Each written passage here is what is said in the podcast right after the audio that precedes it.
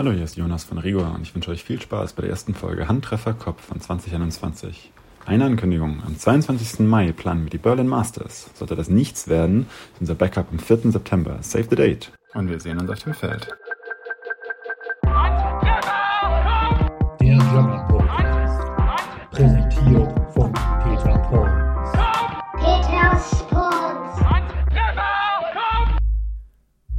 Hallo und willkommen zur neuen Ausgabe von Handtreffer Kopf. Der Podcast geht so weiter, wie er ursprünglich angefangen hat, nämlich als Rückblick auf das vergangene Jahr. In diesem Fall sprechen wir von dem Jahr 2020. Und wieder habe ich mir zwei wunderbare Gäste eingeladen. Zum einen Piri von den Potsdamern Piranhas. Hallo Piri. Hallo Max. Und Tom von der NLG. Hallo Max. Zusammen wollen wir das Jahr 2020 Revue passieren lassen, über die Turniere reden, über Corona offensichtlich äh, und auch über die Nebenprojekte, die noch während der ganzen Zeit äh, entstanden seid. So im Summe, wie war das Jahr für euch? Eigentlich dafür, dass eine Pandemie war, ganz gut. Äh, viel zu kurz durch Corona. Also die Jugger-Saison. Insbesondere die. Wir hatten ja noch Glück, dass wir ähm, zumindest die erste Hälfte des Winters oder vielleicht sogar zwei Drittel des Winters äh, noch normal spielen konnten. Nennenswert sind vor allem die, Ostwestfäl- äh, die Ostdeutsche. Ostdeutsche Winterliga, danke, man merkt, ich bin nicht da, und die NRW-Winterliga. Ähm, Piri, du hast vor allem in Osten gespielt, weil Potsdam natürlich auch dort liegt. Ja, wir haben die Zeit genutzt, um in fremden Hallen ein bisschen mehr spielen zu können. Dann hatten wir ähm, das Turnier in FFO mitgenommen. Zur Erläuterung FFO Frankfurt an der Oder, richtig? Genau, das war ganz cool. Da war unser jüngster Kettenspieler dabei. Der ist erst in der siebten Klasse und hat da echt besser gespielt als im Training. Das ist der Druck. Wahrscheinlich. Ja. Dann in Berlin hatten wir zum ersten Mal zwei Teams dabei. Das war ziemlicher Fehler. Dadurch waren wir nur so fünf Leute pro Team. Und wir mussten irgendwie zwei Runden gegen die ganzen unteren Brackets spielen, also so gegen fünf Teams oder so spielen. Dann waren wir echt ultra platt. Am Anfang haben wir erst uns richtig gut geschlagen, unser Zweiteam auch, und waren dadurch oben im unteren Bracket. Dann haben wir alle Spiele irgendwie verloren, außer gegen die Welpen oder so. Da war auch zum ersten Mal irgendwie Raider Love dabei. Und dann waren wir noch in Leipzig und Jena. In Leipzig hatten wir irgendwie einen Vorteil durch diese halbe Hallengröße am Anfang. Das war ganz cool.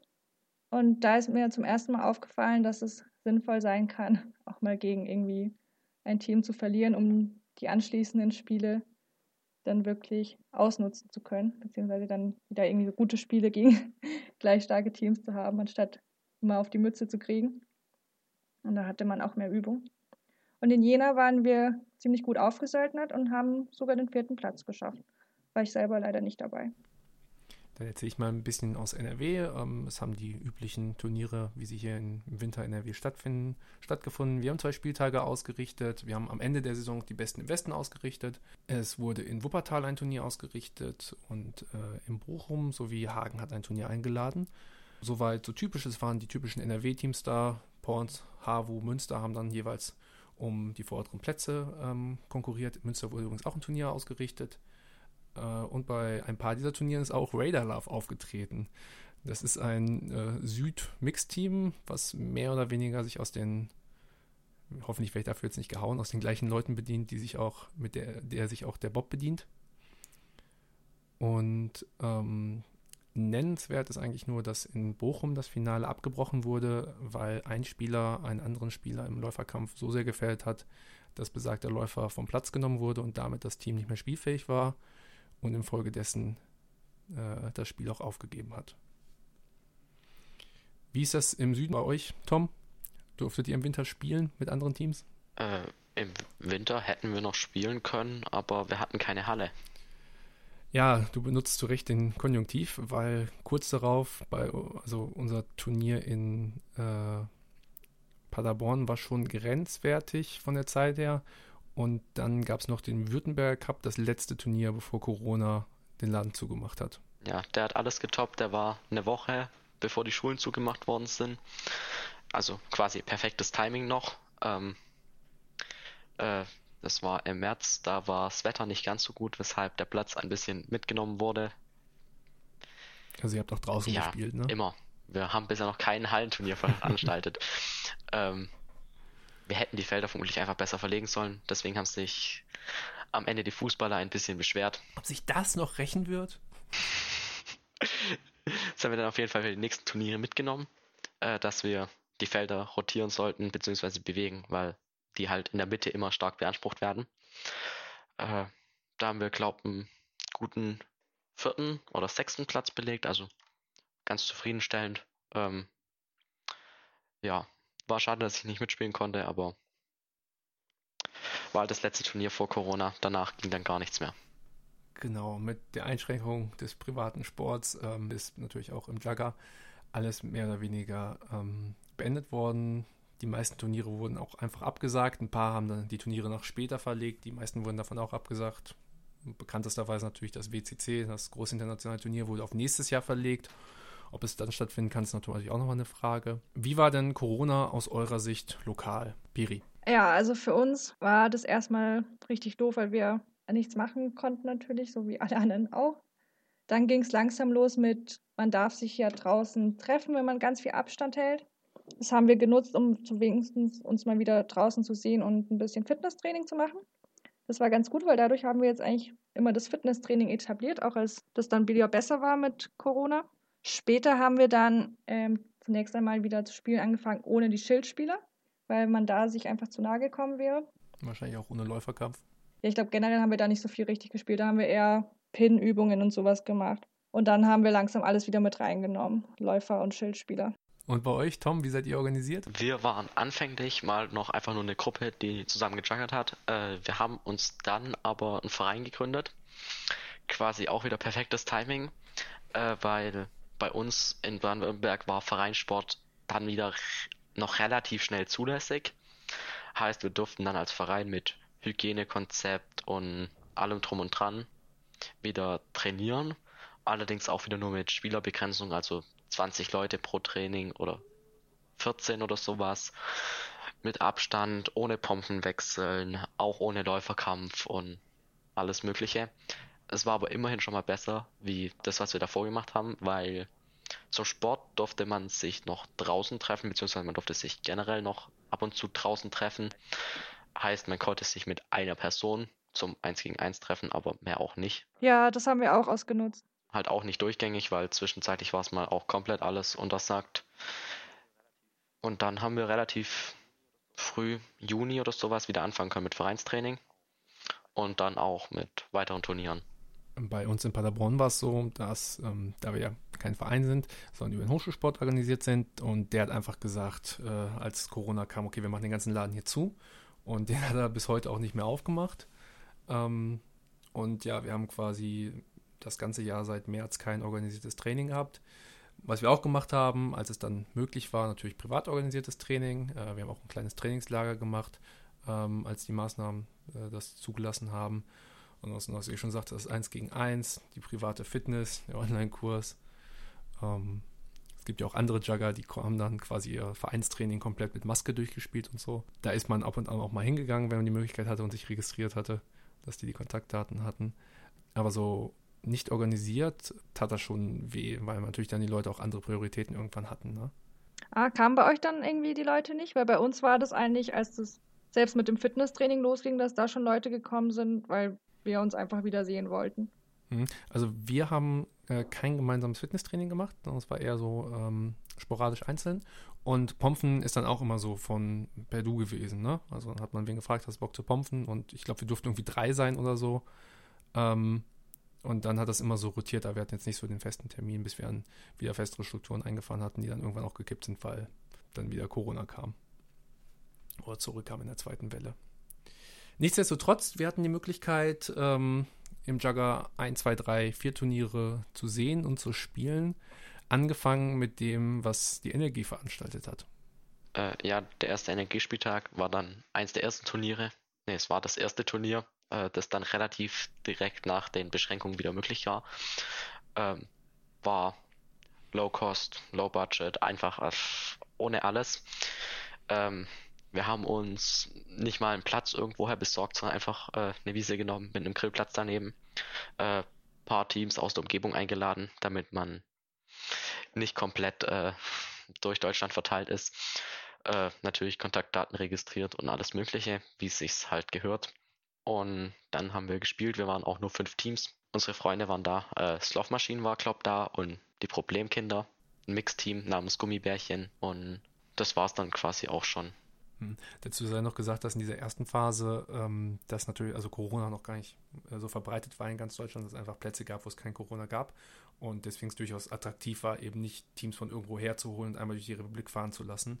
Inzwischen haben wir eine andere Situation, wo es wirklich flächendeckend verbreitet ist. Ihr habt noch einen zweiten Spieltag ausgerichtet, wenn ich mich recht entsinne. Äh, ja, wir haben eigentlich noch mehr Turniere geplant gehabt diese Saison, aber dann ist es bei einem zweiten Spieltag geblieben. Den haben wir größer veranstaltet. Wir hatten wieder einen Platz, diesmal einen richtigen Sportplatz von Fußballern. Den haben wir diesmal besser in den Schuss gelassen, haben von denen dann auch wieder Toiletten und Umkleiden bekommen, haben ein richtig nices Turnier gespielt. Ich habe mich mit Manu und ein paar Münchner und Seven Sins in ein Mixteam, das ähm, Münchner Trikot gespielt hat, zusammen gesöldnert, haben da gewonnen. Was nicht ganz so gut war, die Kommunikation mit unserem Team NRG ging ein bisschen unter. Trotzdem war es, glaube ich, für alle, die da waren, ein schöner Spieltag. Gerade auch, weil es für manche der einzigste war, die Saison. Bisschen komisch war halt, dass man Abstand halten musste auf Jugger-Turnieren, sich nicht irgendwo an den Rand setzen konnte, mit irgendjemand reden konnte, kurz mal Einzelduelle machen konnte. Aber immerhin konnte man ein bisschen juggern. Piri, in Potsdam habt ihr auch ein Turnier ausgerichtet. Das erste, soweit ich weiß, Potsdamer Turnier. Genau, das erste Fischen Impossible. Ja, ja. Das war nachdem in Brandenburg endlich äh, wieder die ersten Lockerungen da waren, hatten wir dann gleich die Möglichkeit genutzt und ein Turnier veranstaltet. Günni hatte mich dann angeschrieben, der war irgendwie der up to date, was die Lockerungen ging. Und dann haben wir relativ spontan dieses Ein-Tagesturnier gemacht und dann auch einfach privat sieben Teams irgendwie eingeladen, so die Berliner Teams, gar Gregor Falco, dann noch Leipziger Nachtwache, leere Menge und die Blue Fangs. Wenn ich dir dazwischen äh, grätschen darf. Ja. Günther hatte uns auch gefragt, aber uns war das zu heiß, wir haben das abgelehnt. Ah, okay. Also nicht bei euch zu spielen, sondern auch ein Turnier auszurichten. Aber da hat es in NRW auch gerade Corona-mäßig immer noch relativ gebrannt, obwohl die Lockerung kam. ja, bei euch war ja noch mehr los, ne? Genau. Bei uns war es, glaube ich, ein bisschen besser. Also ihr hattet die lokalen Teams da. Genau. Und dann haben wir gedacht, okay, wir machen jetzt alle gegen alle und dann machen wir noch ein Bändchenturnier, weil alle so juggerhungrig sind. Jetzt seid ihr heiß. Und dann waren wir einfach alle schon total platt. Nach den alle gegen alle. Und haben uns dann auch einfach an der Havel ein bisschen ausgekühlt und sind ein bisschen schwimmen gegangen. Und ich will noch sagen, dass es einen richtig geilen Pokal gab, den es leider verspätet gab, aber ich meine, Rigo hatte gewonnen und Güni hatte für Rigo dann einfach den Pokal fertig gebastelt. Das war nämlich ein Piranha in einem Goldfischglas mit Kakteen drin. Ja. Ja, und jetzt kommt jedes Mal, wenn wir wieder ein Turnier ausrichten, ein neuer Piranha dazu für den Gewinner. Und dann ist irgendwann ein Schwarm. Ich hoffe, dass wir nächstes Jahr die Chance kriegen, da unsere Kartoffel reinzuschmeißen. Hey, nur wenn sie wie ein Piranha geschnitzt ist. Das lässt sich organisieren. Das, das, das wären vegetarische Piranhas. Die Kartoffel ist ein sehr wandelbares Gemüse. Du kannst sie hier vorhin zu einer Piranha-Form wachsen lassen. Ja, noch besser. Okay, dann kommen wir zum ersten Zweitagesturnier der Saison, nämlich der Kessel Cup in Stuttgart. Da waren wir als Pornstar und NRG war auch vertreten, wahrscheinlich sogar mit mehr als einem Team, wenn ich mich recht entsinne. Nee, wir waren nur mit einem Team da. Nur mit einem Team. Oh. Aber mit viel Support.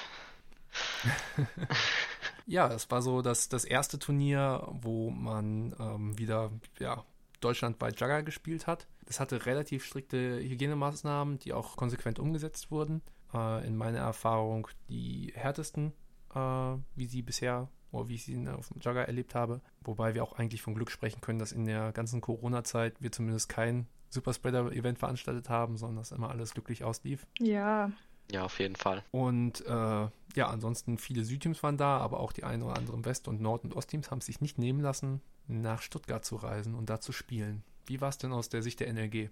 Äh, Für uns war das ja mehr oder weniger fast ein Heimspiel.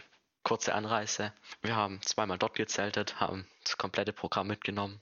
Ein richtig nices Turnier gehabt. Ja, in der Gruppe leider noch eine hohe Klatsche von Rico bekommen. Dann aber gegen Ende des ersten Tages, Anfang zweiter Tag, immer mehr aufgedreht. Erst die Sins geschlagen, dann gegen die Schergen knapp verloren. Und am zweiten Tag, wofür mich Max vielleicht haut, die Pawns geschlagen.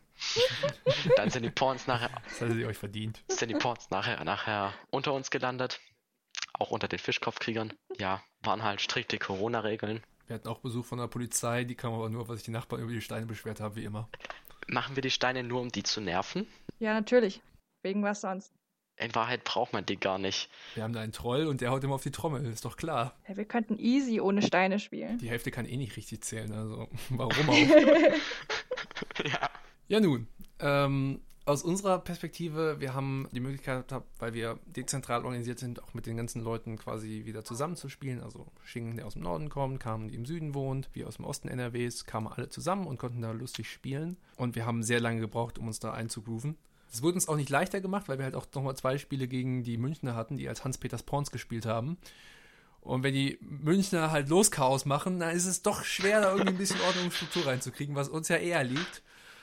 Ähm, und das war alles durchaus anstrengend. Und ja, bis zum NLG-Spiel haben wir es dann tatsächlich auch nicht gekriegt, unsere Ruhe da reinzukriegen, auch unseren Söldner Simba da einzubauen. Und haben dafür auch die entsprechende Quittung bekommen.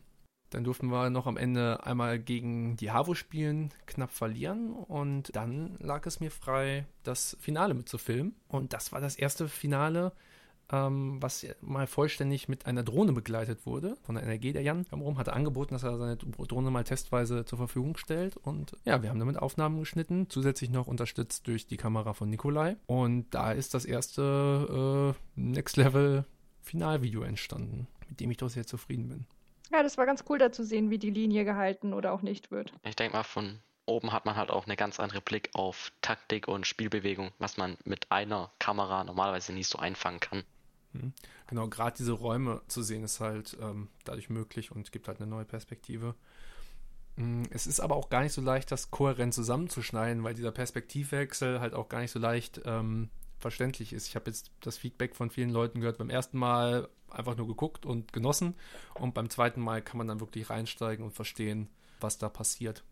Von daher muss man, glaube ich, da noch die richtige Form finden. Ja, die Drohne könnte doch eigentlich auch so kippen, oder? Die muss ja nicht quasi die ganze Zeit oben bleiben, damit man so Übergänge hat. Aber es dauert wahrscheinlich einfach viel zu lang, bis die wieder unten fliegt und alles. Hätte es noch ein Finale gegeben, wo wir Drohnenunterstützung gehabt hätten, hätte ich auch eine leicht gewinkelte Perspektive, also nicht von oben flach, sondern so leicht schräg, mal ausprobiert, um zu gucken, ob das besser klappt. Aber die Möglichkeit gab sich leider nicht. Aber es gab sich andere Möglichkeiten. Zum Beispiel ein exklusives Trainingslager beim Jagger-Veteran Uhu. Da war die Energie ja ganz stark vertreten, habe ich gehört. Äh, Ja, da hast du recht. Manu hat sich sehr früh bereit erklärt, beim Trainingslager tatkräftig mitzuhelfen, weshalb dann äh, drei, vier weitere Spieler sich auch noch angemeldet haben, weil es auch zur Aussicht noch nicht stand, dass die Berlin Masters sind. Das war dann leider unser Tod, weil wir dann nicht mehr als Team woanders hinreisen konnten an dem Wochenende. Natürlich war das Trainingslager trotzdem für die, die da waren, eine schöne Erfahrung. Die haben da, glaube ich, auch viel gelernt, viel Spaß gehabt. Ja, das krasseste mitgenommen hat der Nikolai. Der war ja am Samstag auf dem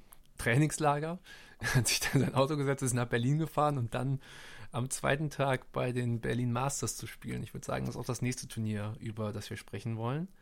Das ist insofern interessant, dass wir alle drei dort vertreten waren mit unseren jeweiligen Teams oder halt in Toms Fall als Söldner.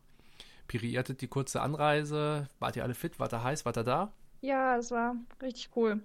Konnten endlich mit unseren Leuten dahin und hatten auch eben Leute dabei, die noch nie auf einem Turnier waren. Aber dann ging es halt schon gleich los gegen Garg und gegen die Goldenen Reiter und so. Und dann haben wir da leider ziemlich auf die Mütze bekommen. Dann war die Stimmung erstmal getrübt, weil ich die neuen Leute halt nicht gleich reingepackt habe in unser Team. Dann haben wir beschlossen, okay, wir wechseln jetzt viel mehr durch und von da an ging es auch viel besser bergauf. Ja, und dann zum Schluss haben wir den zehnten Platz gemacht. Wir waren eigentlich ganz zufrieden damit. Bei uns war es so, dass wir durch die Art, wie das Turniersystem gebaut war, sehr viele Doppelspiele hatten. Also wir haben zweimal gegen Rigor gespielt, wir haben zweimal gegen die Sins gespielt. Und dadurch hatten wir nicht so viel Varianz, waren natürlich schöne und auch äh, anstrengende Spiele. Ähm, wir hatten auch das Problem, dass in unserer ersten Gruppe Anima drinne war, die aber kurz vorher abgesagt hat und, das, und der Baum wurde nicht mehr umgestellt. Und um das zeitlich auszugleichen, wurden die Spiele in unserer Gruppe bis 15 gespielt.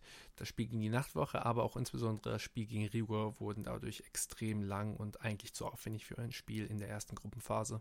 Ja, ehrlich gesagt, ich fand dieses Turniersystem richtig gut. Für uns war das eigentlich toll, dass wir irgendwie immer total spannende Spiele hatten gegen ähnlich starke Teams.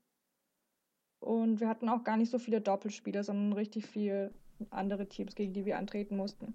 Ich weiß nicht, ich bin noch ein bisschen zweigeteilt über, also ich urteile noch zweigeteilt über das Turniersystem. Einerseits hat es das Gute, dass man, also wenn man in dem Turniersystem richtig aufgehoben ist, so mittendrin, dann kann man schön, dann wird man nicht von den oberen ganz klar abgeschlachtet oder schlachtet nicht die ganz unteren ganz klar ab, sondern die spannenden Spiele in der Mitte. Wenn man aber halt mal ganz oben ist oder ganz unten ist, dann hat man halt immer nur dieselben. Hat zum einen einen Vorteil, zum anderen einen Nachteil. Ich denke mal, für Rico ist es relativ uninteressant, immer wieder gegen nicht so gute Teams einfach haushoch zu gewinnen. Ich denke mal, das kann man so offen sagen. Macht es für die dann vielleicht eher mehr Spaß, noch ein zweites Spiel gegen die Pawns zu haben. Es war Rigos Turnier. Rigo stellt den Turnierbaum. Von daher denke ich, war ganz okay. Also für uns ist natürlich auch interessant, krasse, enge Spiele zu haben, aber gleichzeitig ist es auch schade, dass man Teams, vor allem wenn es halt so wenig Turniere in diesem Jahr überhaupt noch gab, die man sonst nie sieht oder vielleicht noch gar nicht, ähm, dass man denen auch auf dem Spielfeld nicht begegnet. Also als Beispiel gegen die Wiener hätte ich gerne gespielt äh, oder auch gegen die Piranhas und das bei uns halt leider in diesem Turnierraum nicht vergönnt. Jo, ich hätte noch eine Anmerkung zu Anima. Und zwar hat Anima nicht komplett abgesagt, sondern die gute Problemmaschine, die eh schon ein Mixteam war, hat noch zwei Söldner aufgenommen und ist dadurch noch ein bisschen abgegangen. Ja, die haben sich auch, glaube ich, im oberen Mittelfeld dann platziert. Ja, die waren richtig gut. Die haben dann ihr Spiel gegen, ich glaube, es waren die Sonys oder wart ihr das, Max? Ähm, nur relativ knapp verloren, sonst wären die auf einmal noch ins obere Bracket reingerutscht. Äh, wir haben drei Sätze gegen die Problemmaschine gemacht, also einen hatten wir abgegeben. Dann war es ihr. Also war für die dann auch ein ganz gutes Turnier. Ja, was ich da ganz cool noch fand, war, dass man einfach die, die Ergebnisse einfach in Telegram eintragen konnte. Das war halt super easy und auch so Corona-technisch total sinnvoll. Hm. Generell von der, von der Infrastruktur war es ganz nett, weil auch das äh, Update oder die äh, Webanwendung für Togeni kam. Also Togeni ist das Tool, mit dem typischerweise Turnierbäume im Jugger gebaut werden was auch von einem Jugger entwickelt wird. Jetzt gibt es die Möglichkeit, den Turnierbaum ins Netz zu laden, aufzufüllen und auf der User-Seite sich halt anzugucken, welche Spiele sind gerade offen, wer muss es schießen, um so die Turnierorganisation so ein bisschen zu dezentralisieren, weg von den einzelnen Leuten, die herumlaufen und mehr die Möglichkeit, dass die Leute einfach direkt nachgucken können, was gerade ansteht. Und das hat im Grunde ganz gut funktioniert. Klar musste Günther immer noch rumrennen und einzelne Spiele irgendwie anstoßen und so. Aber es war durchaus vernünftig und ich denke, in Zukunft wird das nur besser werden. Ja, das war total praktisch. Man konnte ja einfach sein Team auswählen und dann wurden da gleich die nächsten Spiele aufgelistet und du wusstest halt genau, gegen wen, wann du spielst. Im Nachhinein finde ich das gar nicht interessant, weil es quasi die beste Möglichkeit ist, mal Spiele und Spielergebnisse zu archivieren. Also du kannst jetzt immer noch auf das Tugene gehen, musst halt den ähm, das Turnier auswählen, kannst dann sehen, wie die einzelnen Spiele ausgegangen sind, relativ easy, ohne dass du irgendwelche Spielpläne abfotografieren und lesen musst. Ah, cool. Das ist bisher noch nicht Kernaufgabe, soweit ich äh, das erfahren habe. Ähm, aber das ist an sich die Möglichkeit, ist schon ziemlich cool. Jo, wenn wir uns jetzt gerade den Turnierende neigen, wollte ich noch hinzufügen, dass wir ja eigentlich noch ein viertes Turnier in diesem Jahr gestartet hätten, den dritten NLG-Spieltag.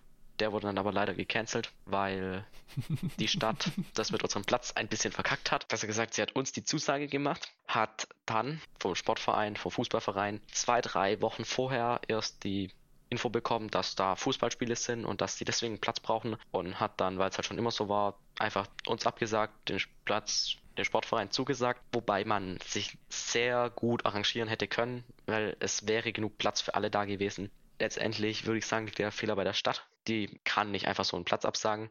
Andererseits ist es auch bei den Sportfreunden ein bisschen so gewesen, dass man sich halt auch früher darum hätte kümmern müssen. Hoffen wir mal, dass für nächstes Jahr besser wird. Es ist auf jeden Fall angeregt, dass die Kommunikation besser wird und man früher miteinander redet und sich arrangiert. Super ärgerlich. Zu dem Turnier wollte ich eigentlich hinfahren. Das Ersatzturnier, also Bein- und Bändchenturnier hingegen, habe ich mir dann aber gespart. Aber ich habe gehört, das war auch ganz lustig. Ja, ich habe das ja auch noch aus der Ferne mitbekommen. Ich glaube, du weißt ja sogar besser Bescheid als ich. Willst du es mal erläutern, was da passiert ist? Äh, ja, es waren, glaube ich, irgendwie ein, zwei NLG-Spieler oder so vor Ort. Es war an sich in einem Stadtpark oder sowas gar nicht viel organisiert. Ein Bändchenturnier, klassisches Bändchenturnier, wie man es kennt. Und es war die Ansage gemacht, pro Flasche Wein gibt's, glaub, ein Bändchen extra. Also es war anscheinend sehr lustig und sehr bunt und ja, sehr witzig. Die Schnapsmaschinen. Wir haben voll vergessen zu erwähnen, dass bei den Berlin Mastern voll das neue junge Team da war. Du meinst die NBs aus Neubrandenburg? Genau, genau. Ja, die habe ich in der habe ich in der U-Bahn getroffen. Das war super witzig. Bin von in Berlin zu meiner Schlafgelegenheit gefahren und treffe dann halt so ein Jugger-Team. Man kennt sich ja im Jugger und ich kannte die nicht, aber es besteht ja trotzdem die Möglichkeit, dass die einen kennen irgendwie. Und dann hat man sich halt vorgestellt, aber da, da hat irgendwie nichts bei denen geklingelt. Dann habe ich mich gefragt, wo kommen die denn her? Die haben ja gar keine Einflüsse. Ähm, ja, dann bin ich mit den paar U-Bahn-Stationen gefahren, habe mich nett unterhalten und habe gesagt, wir sehen uns auf dem Masters wieder. Witzig. Ja, das war ja auch voll das junge Team oder sehr gemischt, sage ich mal. Ich glaube, die hatten ein oder zwei ähm, Betreuer oder Anleiter da, die halt diese AG oder wie auch immer die organisiert sind, halt ins Leben gerufen haben, Stimmt. die dann auch mitgespielt haben. Trotzdem super. Also ich finde es immer schön, wenn neue Teams irgendwo entstehen und Juggers sich weiter verteilt. Ich meine, wir sind jetzt auch noch relativ jung. Die zweite Welle des Jaggers kommt erst noch. Nur mal zurück zum, äh, zum Programm. Es gab noch mehrere Jugger-verwandte Themen, äh, die uns das Jahr über begleitet haben. Angefangen mit einem Post, den Britta im Forum verfasst hat und dann von mehreren Teams und Jugger-Gruppen auf Social Media verbreitet und unterstützt wurde. Also Britta hatte davon ihren Sexismus-Erfahrungen im Jugger berichtet. Sie ist hier einfach schon seit 16 Jahren im Jugger dabei und hatte dementsprechend auch wirklich viele Situationen schon erlebt und hat eben aber auch erzählt, Seit sie 16 ist, nicht seit äh, 16 Jahren. ja, dann habe ich mich versprochen. Und hatte eben da berichtet, warum die Awareness-Teams, die ins Leben gerufen wurde letztes Jahr, oder? Seit letztem Jahr gab es die, ja. Genau. Warum die wichtig sind, weil voll viele Leute anscheinend gesagt haben, hey, warum gibt es diese Awareness-Teams überhaupt? Das ist doch Quatsch. Genau, es hat sehr breite Unterstützung erhalten. Man hat auch gemerkt, dass für viele Leute das Thema so präsent relativ neu war. Ich hatte mit Britta ja letztes Jahr diesen Podcast schon gemacht, also nicht diesen Podcast, sondern den damaligen Jahresrückblick-Podcast. Da haben wir auch über die Awareness-Teams gesprochen und im privaten Gespräch hat sie auch von diesen Themen erzählt, die sie dann in diesem Post verfasst hat. Deswegen war mir das meiste bekannt und hat natürlich auch für mich damals schon deutlich gemacht, warum diese Awareness-Teams gut sind und dass wir die halt ernst, ernst nehmen müssen und dafür Leute einen Raum schaffen müssen. Aber ich denke, für viele Leute, die sich damit noch nicht beschäftigt haben, hat das quasi auch die Augen und Ohren geöffnet. Aber was mich interessieren würde, Max, ähm, hattest du, bevor die Britta schon erzählt, davon erzählt hatte, hast du da schon irgendwie solche Situationen mitbekommen? Oder ha haben sich generell bei euch irgendwie Frauen im Team mal gemeldet, dass das irgendwie doof ist? Also wir hatten keine Frauen im Team hier in Paderborn. Das ist nicht ganz richtig. Äh, Wir hatten Frauen, aber als Pawns hatten wir ganz lange keine Frauen im Team, weil wir halt keine Spielerin in Paderborn hatten, bis dann Carmen dazu kam. Und das Problem von, wenn ich es mal aktiver Sexismus nenne, also dass Leute wirklich äh, aufdringlich werden und sexualisieren, hatten wir in dem Fall nicht. Aber ein, eine generelle Schwierigkeit damit, gerechte Aufstellung zu machen, Leistungen als solche zu erkennen, das ist aufgetreten und tritt auch weiter auf. In Stuttgart hatten wir zum Beispiel das Problem, dass Carmen, unsere Spielerin, äh, sich zu Recht beschwert hat, dass ihr Einsatz nicht gerechtfertigt ist für ihre Leistung und dass sie ja mehr verdient hätte. Wie mein? Also ich habe sie nicht so oft eingesetzt, wie ich sie einsetzen hätten sollen, gemäß dem, was sie leisten kann. Ah, okay. Sondern ich hatte halt diesen, diesen blöden Gedanken, okay, jetzt wird es knapp gegen die NRG oder ich glaube, das war noch vor dem NRG-Spiel. Aber wir spielen irgendwie nicht gut, jetzt müssen hier unsere starken Spieler rein und das richten. Und da unsere starken Spieler offensichtlich das Problem sind, warum wir gerade nicht gut spielen, ist es durchaus sinnvoll, also starke Spieler in Anführungsstrichen, ist es durchaus sinnvoll, Spieler reinzunehmen, die halt nicht die, die Präsenz und die Erfahrung haben in unserem Team, aber trotzdem natürlich das Know-how haben und das leisten können. Ist halt eine Tagesformfrage. Und wenn man ihnen gar nicht die Möglichkeit gibt, sich zu präsentieren, diese Leistung zu erbringen, wie sollen sie es dann je schaffen? Und dann irgendwie muss man von diesem vertrauten Weg halt weg und seine Spielerinnen und Spieler reinsetzen, die typischerweise eben nicht diese Position spielen, damit sie eine Chance haben, das zu lernen. Ja. Und im Sinne von dem, was Britta erzählt hat, ich habe es schon, oh, ich glaube, 2017 mal probiert, den Podcast zu machen und hatte dazu mit einzelnen Damen aus dem Jugger ähm, gesprochen und die gebeten, mal so ein bisschen ihre Jugger-Geschichte zu erzählen. Und da hatte Britta mir schon von diesen Grenzüberschreitungen ihr gegenüber erzählt und seitdem war das für mich immer präsent und bewusst. Aber dieser, dieser offene Sexismus ist etwas, was mir im Jugger tatsächlich noch gar nicht in Persona begegnet ist. Okay, krass, dass du es da schon mitbekommen hast. Ich weiß nicht, ich bin ja jetzt aus meiner zweiten Saison dabei, noch eher jünger, von daher war das für mich gar nie so präsent. Ich habe eher mal noch Witze über Awareness-Teams gehört oder so, ja, ich rufe das Awareness-Team oder so, dass es halt einfach nicht für voll genommen wurde und deswegen vermutlich dann auch nicht so die Akzeptanz gefunden hat, was jetzt vermutlich für die nächste Saison deutlich wichtiger ist, dass man dem Awareness-Team dann wirklich das ernst nehmen sollte und da keine Späße mehr drüber machen sollte. Aber haben sich bei euch ähm, im Team, Tom, schon Frauen über sexistisches Verhalten beschwert? Mir ist nichts bekannt. Es waren jetzt aber auch gar nicht so viele Turniere, wo wir so, viele weibliche Spieler dabei hatten oder Spielerinnen dabei hatten. Ähm, war höchstens mal, dass irgendjemand nach einer Nummer gefragt hat oder so, aber also nicht sowas in der Art, wie Britta geschildert hat. Also mir ist zum Glück auch noch nicht so Schlimmes passiert, wie Britta da gesagt hat, aber ich bin jetzt auch noch nicht so lange bei den ganzen Turnieren dabei, wie sie jetzt ist. Und generell gibt es halt manchmal schon einfach dumme Kommentare bezüglich Frauen. Ja, zum Glück noch nicht so krasse Grenzüberschreitungen. Aber vielleicht kommt es ja noch. Ich hoffe nicht. Man nimmt ja wahr, dass die Jugger sich selbst als relativ offen und bunt sehen. Dementsprechend ist das für viele, glaube ich, auch so eine falsche Sicherheit. Bei uns kann so etwas nicht passieren und dann verschließt man davor die Augen. Und genau dagegen muss man ja aktiv arbeiten. Ich finde, man sieht relativ gut an der Diskussion über genderneutrale Sprache in unserem Regelwerk, die aufgekommen ist, dass vielen Leuten auch die Notwendigkeit nicht klar ist, dass man nicht nur sagen kann, alle sind gleich, sondern wir müssen uns auch aktiv dafür einsetzen, dass die Leute, die gleich sind, auch gleich behandelt werden, zum Beispiel mit gleicher Sprache oder gleichgerechter Sprache. Und da gab es ja doch relativ viel Gegenwind von Leuten, die bemängelt haben, dass da die Lesbarkeit zurückgeht und dass das ja offensichtlich für die ein wichtigeres Gut ist, als dass man alle Spieler und Spielerinnen integriert. Ich weiß nicht, ich habe mir auch öfters gedacht, okay, Gendern ist jetzt irgendwie so ein bisschen anstrengend und alles, also irgendwie unnötig, aber ich meine, wenn Leute, die davon betroffen sind, das halt verlangen, ist es doch kein Problem, das zu machen. Außer macht es wirklich extrem was mit deinem Kopf, wenn du plötzlich irgendwie Sachen genders, die du halt sonst nicht genderst und immer wirklich die weibliche Form davon nimmst, merkt man total. Und ich meine, Britta hatte, glaube ich, auch mal von so einer Studie erzählt, die irgendwie gezeigt hat, okay, junge Mädchen fühlen sich davon entmutigt, wenn sie nur so von männlichen Berufen oder sowas lesen, als würden sie das nicht machen können. In dem Output, den, den wir haben, äh, hier bei den Porn, versuchen wir seit dem Post auch ähm, äh, genderneutrale Sprache zu verwenden. Das ist halt auch alles nicht die Welt. Also es gibt ja verschiedene Methoden, die man kombinieren kann, um dann einen relativ guten Sprachfluss rauszukriegen. Und es ist dann eine Gewöhnungssache man merkt halt auch in den Sachen, die ich halt irgendwie schreibe oder wo ich plane, die zu sagen, da fällt es mir relativ leicht, die Sachen zu gendern. Im normalen Gespräch, so wie jetzt gerade, ist das zum Beispiel auch ein bisschen schwieriger. Aber ich denke auch, das wird einfach mit der Zeit kommen. Je häufiger man das macht, je mehr Erfahrung man da sammelt, umso natürlicher wird das. Und das sollte auf jeden Fall nicht die Hürde sein, dass Leute sich da vom Jugger oder von anderen Sportarten oder von anderen Bereichen des Lebens abgeschreckt fühlen. Ja, ich weiß noch, dass ich das irgendwie manchmal voll doof fand, wenn Leute so sagen, okay, Jungs, kommt mal zusammen oder sowas. Und du bist halt einfach auch im Team dabei als Frau. Und man fühlt sich halt einfach so nicht angesprochen. Also ich verstehe nicht, warum Leute nicht einfach, okay, Leute, kommt bald zusammen oder so sagen. Also warum es irgendwie diese Trennung geben muss. So. Ja, da hast du recht. Aber ich weiß nicht, wenn Leute gesagt haben, äh, Jungs, kommt mal zusammen, ich fand es dann eher noch viel schlimmer, wenn sie dann noch so in einem Halbsatz noch hinzugefügt haben, und Mädchen. Ja, total, total. Also davon fühle ich mich auch nicht angesprochen. Aber dann könnte man einfach, okay, Menschen kommt zusammen oder liebe Leute oder was auch immer sagen. Ja, hast du total recht. Also auch wenn sie es nicht böse meinen. Es ist einfach nur irgendwie unangebracht im 21. Jahrhundert. Das beschreibt es doch sehr gut. Auf eine andere Note, was ebenfalls ein Update bekommen soll, ebenfalls zum Regelwerk, ist äh, der Schiedsrichterleitfaden. Es gibt eine Gruppe von Jagger rund um Martin aus Hamburg. Die versuchen, den Schiedsrichterleitfaden, der glaube ich jetzt auch drei oder vier Jahre alt ist, äh, mal zu aktualisieren und an das aktuelle Jagger anzupassen. Bisher wurden noch keine Ergebnisse davon veröffentlicht, sondern nur die Ankündigung. Ähm, ich bin auch Teil dieser Gruppe. Weil es halt noch keine Veröffentlichung gibt, äh, mag ich da jetzt auch gar nicht weiter drüber sprechen. Das wird dann alles im nächsten Jahr kommen und ich denke, das ist auch etwas, was zum einen längst überfällig notwendig ist, weil Schiedsrichtern im Jargon einfach Gewicht gewinnt und auch gut umgesetzt werden muss und auch gut dokumentiert werden muss. Das wird auch nicht mit einmaliger Veröffentlichung abgeschlossen sein, sondern man wird immer wieder daran müssen und das aktuell halten müssen, um dem Jugger gerecht zu werden.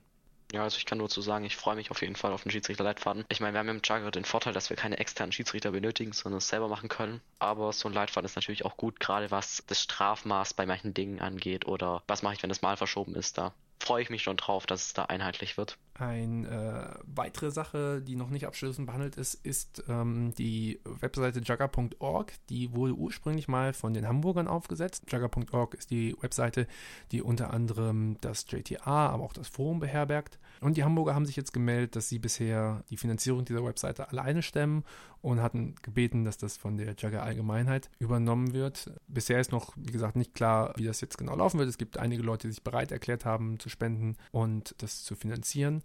Gleichzeitig wurde auch der Wunsch herangetragen, unter anderem auch von mir, dass man die Struktur dieser Website mal ein bisschen ähm, öffentlicher macht, dass wir zum einen wissen, wer für was verantwortlich ist, aber auch in der Lage sind, in Zukunft mal die Sache weiterzuentwickeln, weil das JTR ist auf einem Stand, wie Ace ihn halt entwickelt hat. In unserem Fortschritt sind wir immer daran gebunden, dass einzelne private Leute da irgendwie Energie reinstecken. Und wenn wir irgendwie mal weiterkommen wollen, das größer aufziehen wollen, ähm, sind wir darauf angewiesen, dass wir irgendwie bessere Strukturen haben. Von daher wäre das eine ganz gute Möglichkeit, die jetzt zu nutzen, aber bisher gibt es noch keine News, was jetzt, wie es mit der Webseite weitergehen soll. Ich habe aber eine gute Nachricht für euch, weil in Zukunft werdet ihr all diese Neuigkeiten informiert und zwar von der Jugger-Schau. Das ist nämlich eins der Projekte, die David und ich in diesem Fall mit enger Zusammenarbeit mit Nikolai gestartet haben, weil wir das Jagger Media Kollektiv gegründet haben. Also wir haben ein Patreon aufgemacht, wir haben eine PayPal-Adresse eingerichtet, damit Leute uns Geld spenden für Jagger-Projekte und wir nutzen halt genau das als Arbeitskraft oder als Anreiz, um Leute für uns zu gewinnen, die Bock haben, mit uns Sachen zu produzieren. Vornehmlich ist das vor allem Nikolai, der zum einen äh, kameratechnisch viel macht, der aber auch Schnittarbeit übernimmt, aber auch andere Leute wie Sprecher, Fotografen, ähm, theoretisch auch Grafiker, die man halt ansprechen und anheuern könnte, um den Jagger-Content so ein bisschen weiterzuentwickeln. Und darunter fallen unter anderem dieses Drohnenfinale, was wir in Stuttgart gemacht haben, aber auch das, was wir intern als äh, überoptimierte Metafinale von den Berlin Masters bezeichnen. Das Finale mit den vielen Kameraperspektiven, den Zeitlupenaufnahmen und ja, das bisher größtproduzierte Spiel, was im Jagger bisher gefilmt wurde und kommentiert wurde. Das Finale war richtig, richtig, richtig gut. Ich habe das erst, glaube ich, letzte Woche angeguckt, also ziemlich spät. Und ich dachte mir, oh nein, ich muss es noch vor dem Podcast gucken, damit ich was dazu sagen kann. und es war einfach so krass gemacht. Also die Qualität war einfach ultra gut. Dann diese Slow-Mo-Aufnahmen waren richtig schön und es hat einfach gewirkt wie so eine richtige Sportsendung. Also ich mag Sportsendungen nicht, aber das war echt super schön aufgenommen. Also ich fand vor allem die Zeitlupen richtig schön, gerade auch weil das meistens die Szenen waren, die man sich gerne nochmal anschauen wollte. Krasse Sprünge oder irgendwelche knappen Entscheidungen, wo man halt sonst bei normalen Aufnahmen irgendwie nochmal 10 Sekunden zurückspulen musste und dann die Geschwindigkeit runterstellen musste, um es genauer zu sehen. Und ich freue mich auf die Jugger-Show mit Nikolai. Ich finde es auch gut, dass es kompakt als News-Format zusammengepackt wird, weil dann schaut man sich halt eben diese 10 Minuten an oder wie lang ist die Jugger-Show sonst immer so? Ja, die dreht sich immer so um 10. Also wir haben jetzt erst zwei Aufgaben, die dritte ist gerade in Produktion, während wir den Podcast aufnehmen, die ist wahrscheinlich schon veröffentlicht, wenn ihr den hört, aber auf, auf die Zeit kommt es mehr oder weniger immer raus. Und dann kriegt man halt das Ganze einmal mit und wenn dann was dabei ist, was einen wirklich richtig interessiert, kann man sich da nochmal übers Forum dann reinlesen oder wo auch immer das Ganze gerade präsent ist und vom anderen kriegt man halt dann so mit, was gerade passiert. Also freut mich auf jeden Fall. Ja, das stimmt. Aber was ich noch sagen wollte zu dem gefilmten Finale ist, was ganz cool war, dass immer noch so die Stimmung bzw. diese Gespräche an der Linie noch gefilmt wurden. Das war ja, glaube ich, sonst irgendwie nie wirklich dabei. Sonst war immer so das direkte Spiel dabei. Ja, da bin ich ganz glücklich, dass das funktioniert hat. Es gab auch einige Aufnahmen, die halt einfach vom Ton her nicht gingen, weil die Teams zu weit weg standen oder gerade so viele Nebengeräusche waren, die ich gerne reingenommen hätte, die halt, also ich habe das Finale geschnitten, die halt nicht gingen. Genauso war es halt auch so, dass wir mit zwei Kameras auf dem Feld gefilmt haben, also Nicola und David haben die jeweils bedient. Und damit fängt man schon viel ein, wie du schon sagtest, Tom, aber alles kriegt man halt auch nicht. Es gab auch einfach Situationen, da hatte ich halt überhaupt nicht zu dem, was Miri und Simba da kommentiert haben und musste dann leider auch im Schnitt gehen. Aber man hatte schon für einen selbst, wenn wir nochmal sowas produzieren müssten, besseren Überblick, worauf man achten muss, was so die Kernpunkte sind, die man mit der Kamera abdecken muss und so weiter. Von daher denke ich, ist das ein guter Punkt, ab dem man weitermachen könnte. Ja, vielleicht habt ihr dann auch Unterstützung von oben. vielleicht haben wir auch Unterstützung von oben. Das wäre natürlich nochmal richtig Premium. Was mich ursprünglich dazu gebracht hat, auch mal mit David mich abzusprechen, halt dieses Mediakollektiv zu gründen, war, dass ich Zug um Zug geschnitten habe. Das ist das Analyseformat, was ich ursprünglich alleine in Corona dann mit Sebi zusammen gemacht habe, wo wir uns das Spiel vom Finale aus Münster letztes Jahr genommen haben und das mal völlig überanalysieren, um das noch auszutragen, auch grafisch zu unterstützen. Es ist super aufwendig, macht natürlich auch Spaß, diese ganzen Sachen auch mal festzuformulieren und zu überlegen, wie vermittelt man das, was man über das Spiel festgestellt hat an den Leuten und es kam auch ziemlich gut an. Das war aber auch einfach so aufwendig, dass ich irgendwann sagen musste, okay, ich kann nur so viel Zeit rechtfertigen, da reinzustecken, alles andere muss irgendwo anders herkommen. und das war dann der Grund, warum ich dann mit, mich mit David abgesprochen habe und wir das Kollektiv gegründet haben. Genau, es läuft jetzt seit, weiß nicht, fast einem halben Jahr und ähm, ja, wir haben viel positives Feedback. Wir haben weiß nicht, so 20 Unterstützer mit PayPal und Patreon zusammen. Und man hat so einen groben Einblick, wie es, wohin es geht, was den Leuten gefällt und was wir leisten können. Es gibt aber noch ein Jugger-Projekt, damit habe ich äh, am Anfang nichts zu tun gehabt und dann nachher auch nur in einer beratenden Funktion. Das ist nämlich der Eberhard. Die NLG ist garantiert unschuldig. Zur Erklärung. Eberhard, wer ihn noch nicht gesehen hat, ist das Maskottchen der äh, Sloth Machine. Und Nadine, eine Spielerin der Sloth Machine, ähm, hat sich zur Aufgabe gemacht, so kleine ja, Web-Episoden ähm, um über Eberhard zu machen, der leider seine Pompe verloren hat. ähm, und die er jetzt sucht und versucht wiederzufinden und macht das so äh, ganz süß mit viel Handwerkszeug, also gemalten Figuren, Sachen, die gezeichnet werden, ausgeschnitten werden und dann über Stäbe quasi reingehalten werden in das Bild, äh, selbst eingesungener Musik und äh, im späteren Verlauf, als die Corona-Lockerung kam, auch mit Gästen. Aber Eberhards Pompe ist ja dann auf den ersten NLG-Spieltag, glaub, das zweite Mal abhanden gekommen. Und dann gab es direkt die zweite Staffel. Aber seinen Q-Tip hat er nicht gefunden, oder? Er hat doch nur diesen Stab bekommen. Inzwischen hat er jetzt einen Q-Tip. Aber zum Glück, der Stab war echt garstig. Oha!